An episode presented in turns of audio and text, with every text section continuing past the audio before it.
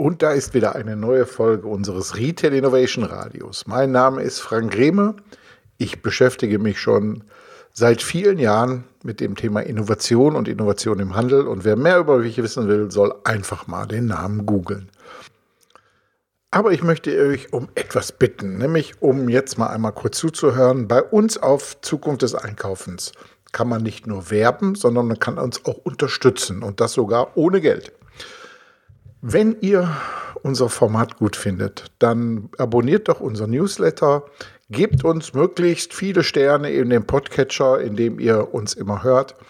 Oder ihr könnt auch euren Kolleginnen und Kollegen von uns erzählen, dass sie auch von uns erfahren und möglicherweise auch unser Format folgen. Wer mehr tun will, der kann auf unsere Webseite gehen. Da gibt es den Part Unterstützer ganz oben in der Menüleiste und da gibt es einen Unterstützerbereich und da könnt ihr uns kleine Beträge in den Hut werfen und bekommt dafür auch einige Goodies.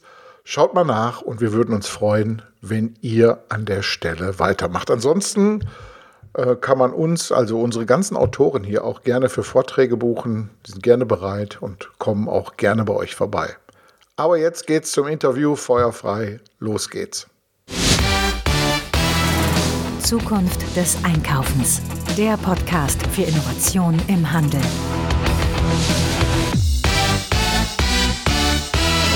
Zukunft des Einkaufens Podcast Folge. Ich glaube, mittlerweile sind wir irgendwo in den 170 drin. Ich habe gar nicht mehr mitgezählt, sind so viele. Und deshalb heute ganz spannendes Thema. Ich habe nämlich den Hans-Hermann Dirksen am Telefon. Hans-Hermann Dirksen ist Professor für das Thema Recht aber das wird er uns gleich nochmal genauer erklären. Hans-Hermann Dirksen, willkommen bei uns im Podcast. Vielen Dank, vielen Dank. Das freut mich sehr. Ich bin sehr gespannt auf unser Gespräch.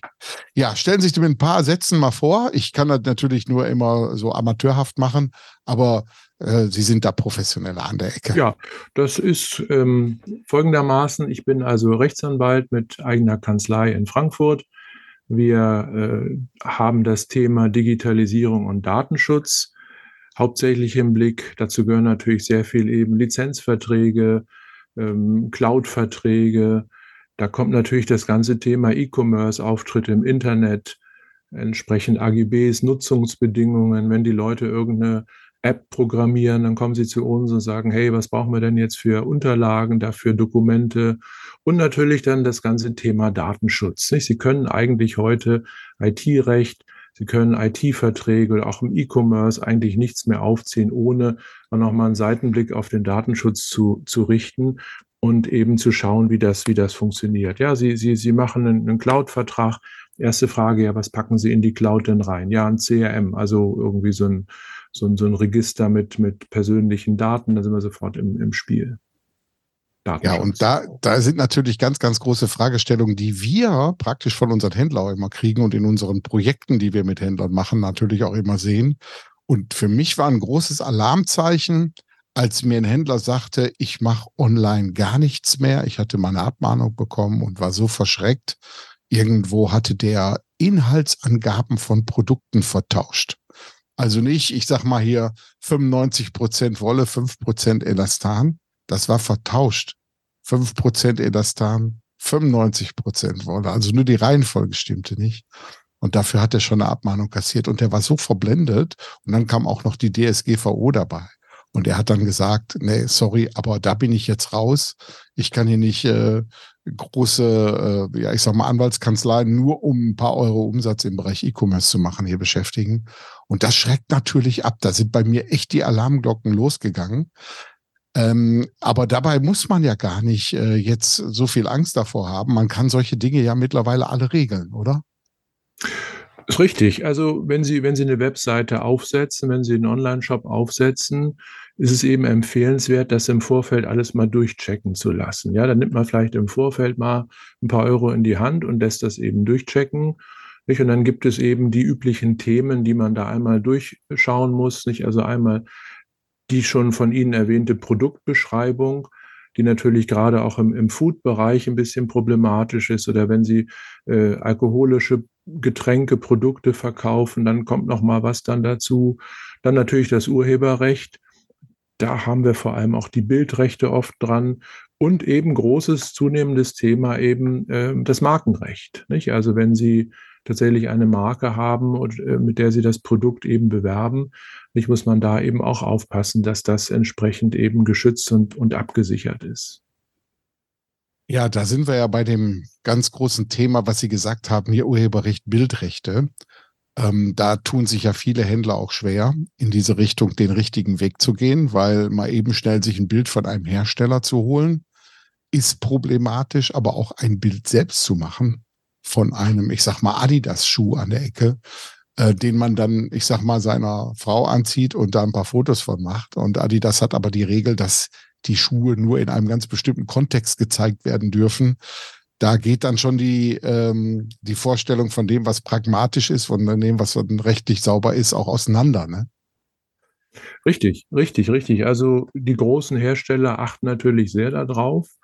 Nicht? Und es kommt eben sehr darauf an, das ist ganz spannend. Wir haben neulich mal ein Video gemacht mit einem Frankfurter Künstler und er hatte äh, eine Mütze auf von der SGE, nicht? also der Eintracht Frankfurt.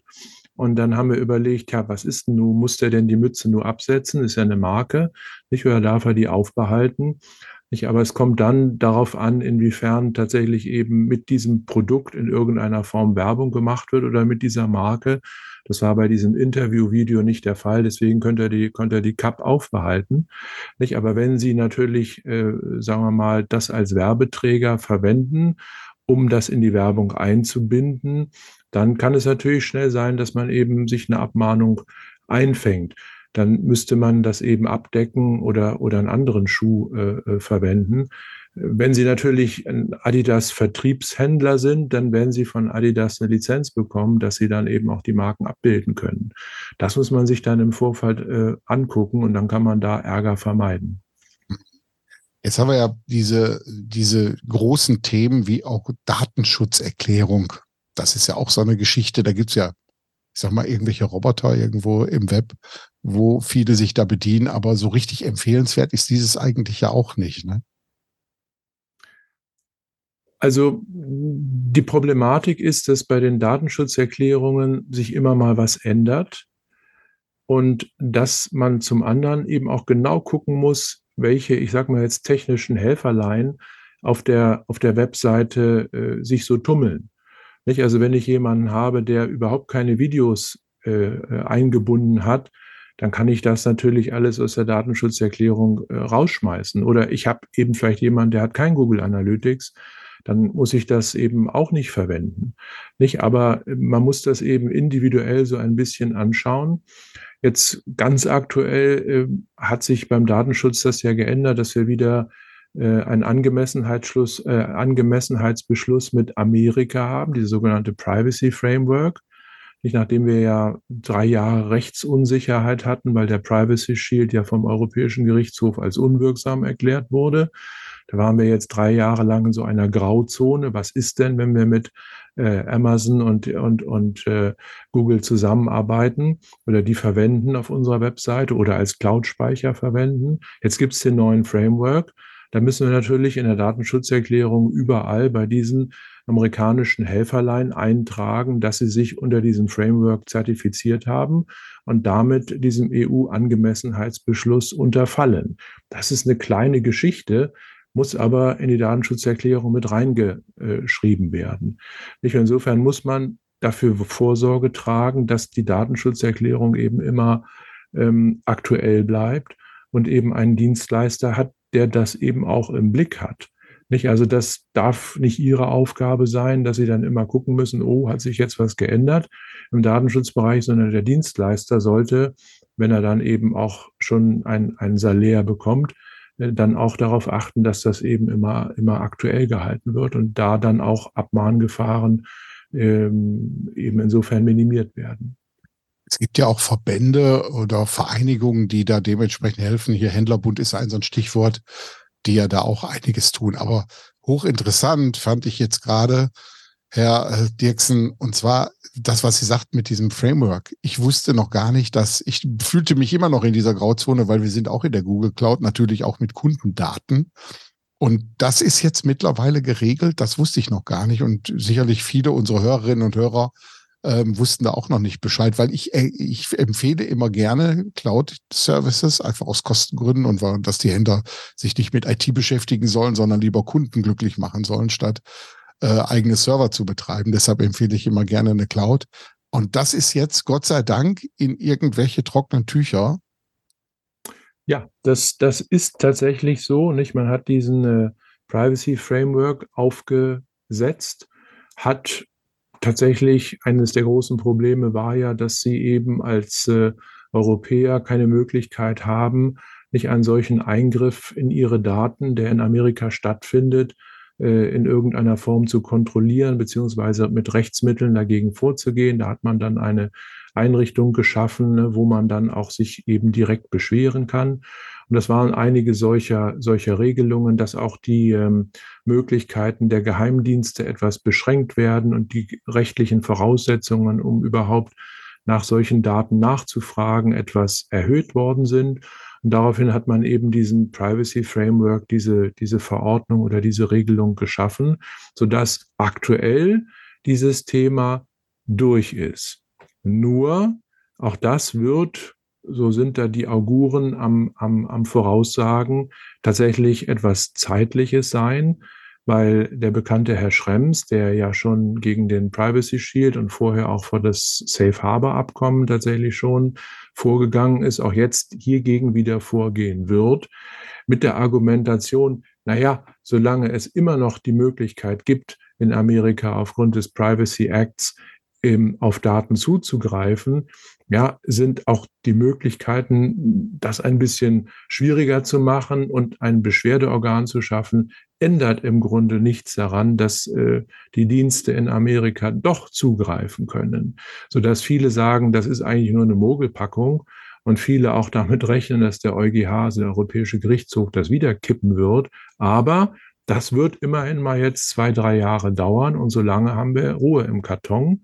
Und insofern müssen wir uns um diese Fragen zunächst erstmal nicht kümmern und um Ihre Frage noch konkret zu beantworten. Ja, Sie können jetzt alle Dienste, äh, die die amerikanischen Unternehmen anbieten und unter dem äh, Privacy Framework sich haben zertifizieren lassen. Da muss man einmal nachgucken auf der entsprechenden Webseite. Die kann man im Moment problemlos wieder verwenden.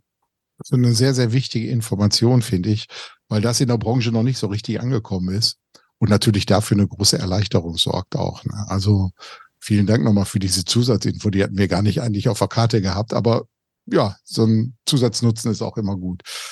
Ja, wir haben auch nochmal dieses ganze Thema Widerruf, ist ja auch immer so ein Thema. Widerrufsbelehrung muss ja auch letztendlich irgendwo sauber erklärt werden. Äh, worauf ist da eigentlich so zu achten? Beim Widerruf ist tatsächlich, das ist ja eine Regelung, die sich spezifisch an Verbraucher richtet. Beim Widerruf ist darauf zu achten, dass eben die entsprechend eben auch angeboten wird im äh, Webseitenauftritt. Man kann die entweder in die allgemeinen Geschäftsbedingungen mit aufnehmen oder man kann einen extra Reiter dafür anlegen, wo man die Widerrufsbelehrung reinsetzt. Die sollte wirklich tatsächlich genau gemäß den Vorschriften geschaffen werden. Das ist immer so ein bisschen eine Herausforderung. Und ähm, wenn sie nämlich nicht korrekt geschrieben ist, dann verlängert die sich unendlich lange weiter. Das ist der eine Punkt. Und der zweite Punkt ist, ähm, dass man immer ein bisschen gucken muss, dass ähm, viele Anbieter natürlich versuchen, dass der Kunde auf seinen Widerruf verzichtet.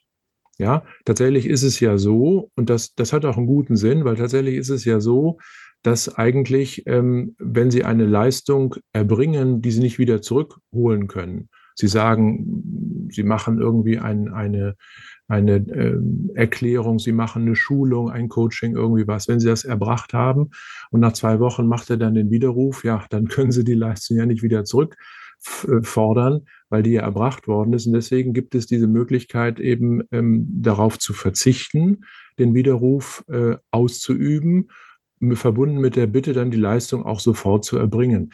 Haben wir zum Beispiel sehr häufig auch im Immobilienmaklerbereich. Ja, also Sie wollen nicht zwei Wochen warten, sondern wollen das Haus jetzt sofort gleich angucken oder die Wohnung. Dann muss man eben diesen Verzicht erklären. Und die muss man, diese Verzichtserklärung muss man eben auch adäquat einbinden. Nicht, dass tatsächlich eben ordnungsgemäß darauf verzichtet wird und dann kann man die Leistung auch erbringen. Das passt schon. Aber das sind so diese, diese beiden Punkte und vielleicht ein dritter Punkt ist, es gibt tatsächlich auch Produkte, wo ein Widerruf äh, äh, ausgeschlossen ist und zwar alle Produkte, die eben bezogen auf eine persönliche Nachfrage oder eine persönliche Spezifizierung speziell für dieses Produkt oder für diesen Kunden angefertigt wurden. Ja, also wenn ich sage, komm, schnitz mir mal irgendwie, weiß ich nicht, äh, irgendwas aus Holz und ich schnitz dem das, ne, fertige das persönlich für ihn an, nicht, dann kann das äh, nicht äh, widerrufen werden. Ganz spannend, da gab es neulich eine Entscheidung, da ging es darum, nicht, dass ein, ein bestimmtes Teil, irgendein ein, ein Produkt oder ein Spielzeug oder so, wurde aus verschiedenen Farben zusammengesetzt. Ja, und dann konnte der Kunde sagen, so, ich will die Ente jetzt in Rot haben oder ich will die in Blau oder in Grün haben. Und dann hatte man so einzelne äh, Versatzstücke, wie man die Ente dann zusammengestellt hat. Und dann hat der Anbieter eben, äh, als jemand das zurückgegeben hat, gesagt, nee, das geht aber nicht, weil wir haben das jetzt nach deinen persönlichen Wünschen angefertigt. Ne? Und da hat das Gericht dann gesagt, nee, nee, nee, also wenn es da um solche einfachen Stücke geht, die man flop, flop einfach wieder auseinanderziehen kann, ja, also dann ist das jetzt nicht persönlich angefertigt und da musst du das Ding eben wieder zurücknehmen. Nicht? Also eine interessante Nuance. Ich tue das zwar persönlich für jemanden zusammenstellen, aber es ist doch nicht so personifiziert, dass es nur für den Betreffenden extra und allein äh, hergestellt wurde und damit dann eben äh, dann doch der Widerruf möglich ist in diesem spezifischen Fall. Ich sag mal, für viele Händler ist ja dieses Thema der personalisierten Produkte auch so ein Alleinstellungsmerkmal für die Zukunft. Ne? Keine gelernten Preise, weil gibt's ja nur einmal. Ne? Ähm, da muss man dann dementsprechend schauen, dass man da widerrufstechnisch dann sauber aufgestellt ist. Genau. Jetzt ähm, mal eine Frage noch mal zu dem Thema Abmahnung. Also ich selber habe schon zwei Stück insgesamt in meinem Leben hier kassiert als Unternehmer. Erste Mal ähm, aus, ja, ich sag mal Unwissenheit. Und zwar haben wir ähm, einen Workshop gemacht mit einer Stadt. Wir hatten an einer Metaplanwand einen Stadtplan aufgehängt und von dem Gesamtworkshop ein Foto gemacht. Also man sah dann so auf so gut einem Drittel des Fotos dann diese Metaplanwand mit dem Stadtplan.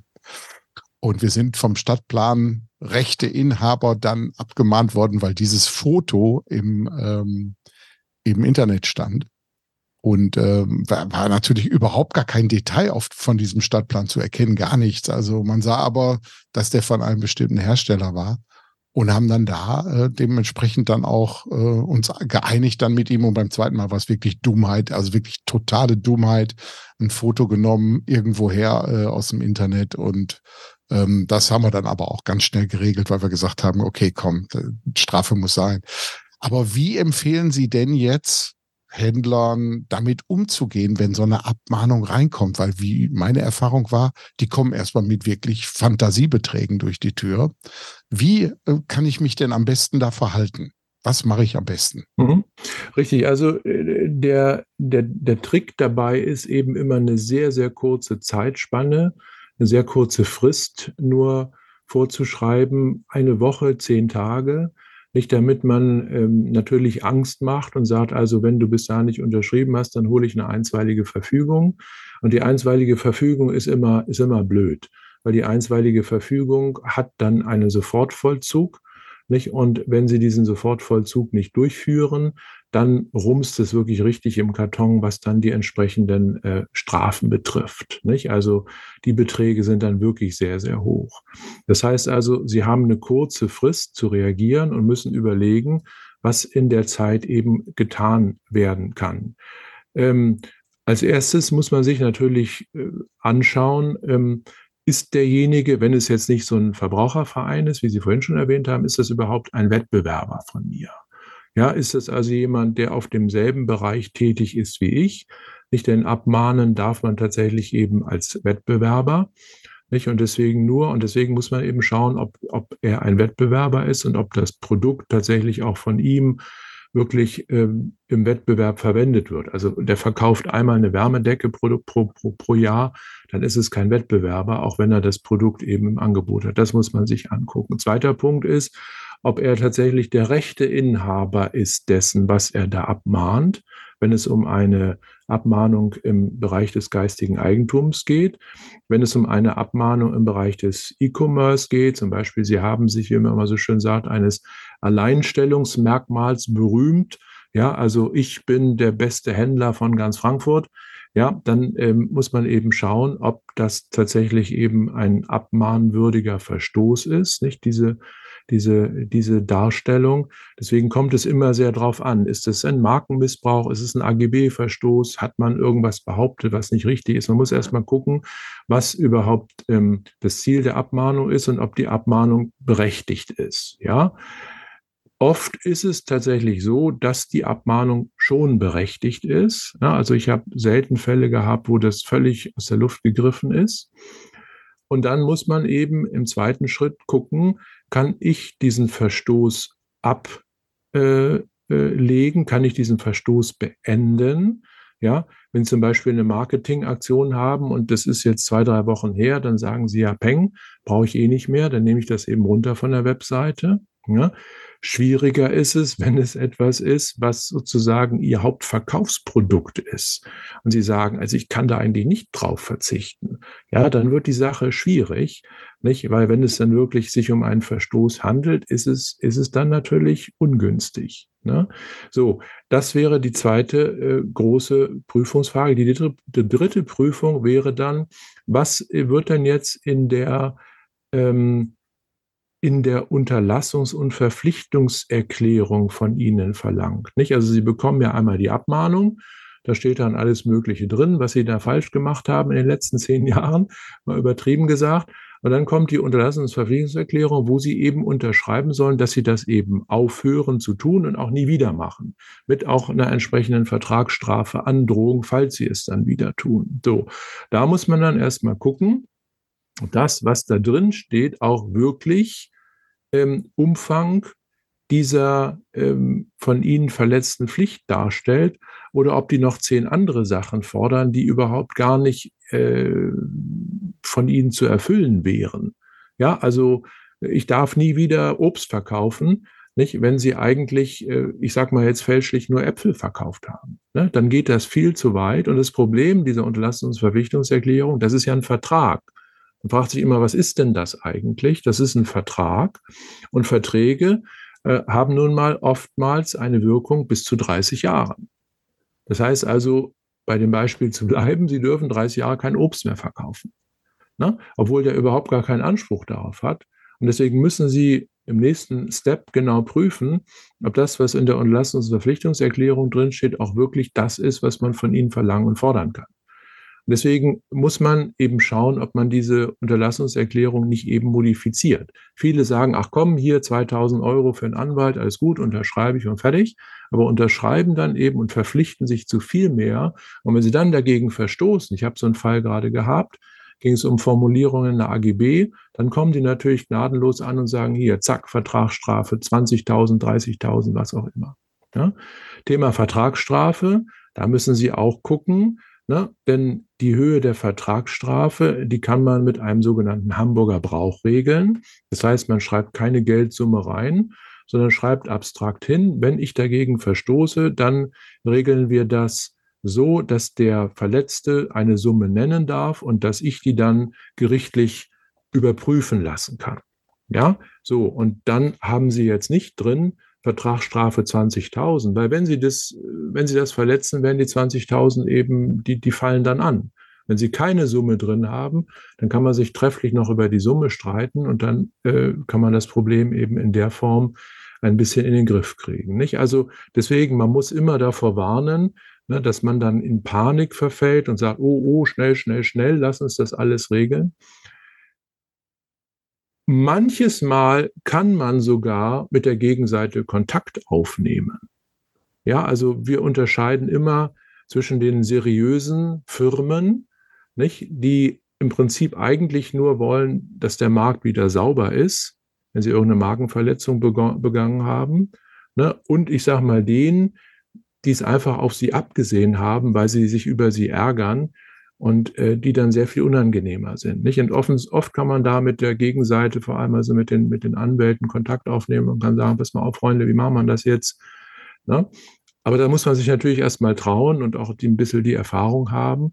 Nicht? Und deswegen gibt es da doch eine ganze Reihe von Dingen, die man berücksichtigen kann, um auch bei einer, ich sag mal, aussichtslosen Abmahnung, weil sie den Fehler halt wirklich begangen haben, doch dann irgendwie das Ganze doch zu mindern, was eben den Schaden und die Konsequenzen betrifft. Ja, also man sieht äh, an Ihren Ausführungen, da ist so eine Komplexität hinter. Da lohnt sich natürlich in jedem Fall der Weg zum Fachanwalt, denn ähm, man soll sich als Händler um seine Kunden kümmern und diese rechtlichen Geschichten dann von den Leuten auch klären lassen, die sich damit auskennen. Ja, ich sag vielen Dank. Die Zeit ist auch schon wieder rum. Vielen Dank für Ihr geballtes Wissen in diesem ganzen Bereich.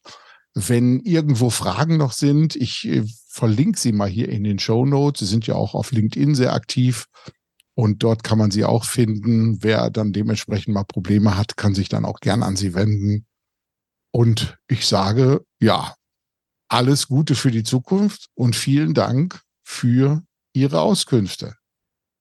Ja, ich bedanke mich auch. Das war sehr spannend und es ist auch ein Thema, was tatsächlich Spaß macht, als Anwalt das zu betreiben, nicht? Weil die Herausforderung der Digitalisierung im Internet natürlich eine ganz spannende Sache ist und man da viel Möglichkeiten hat.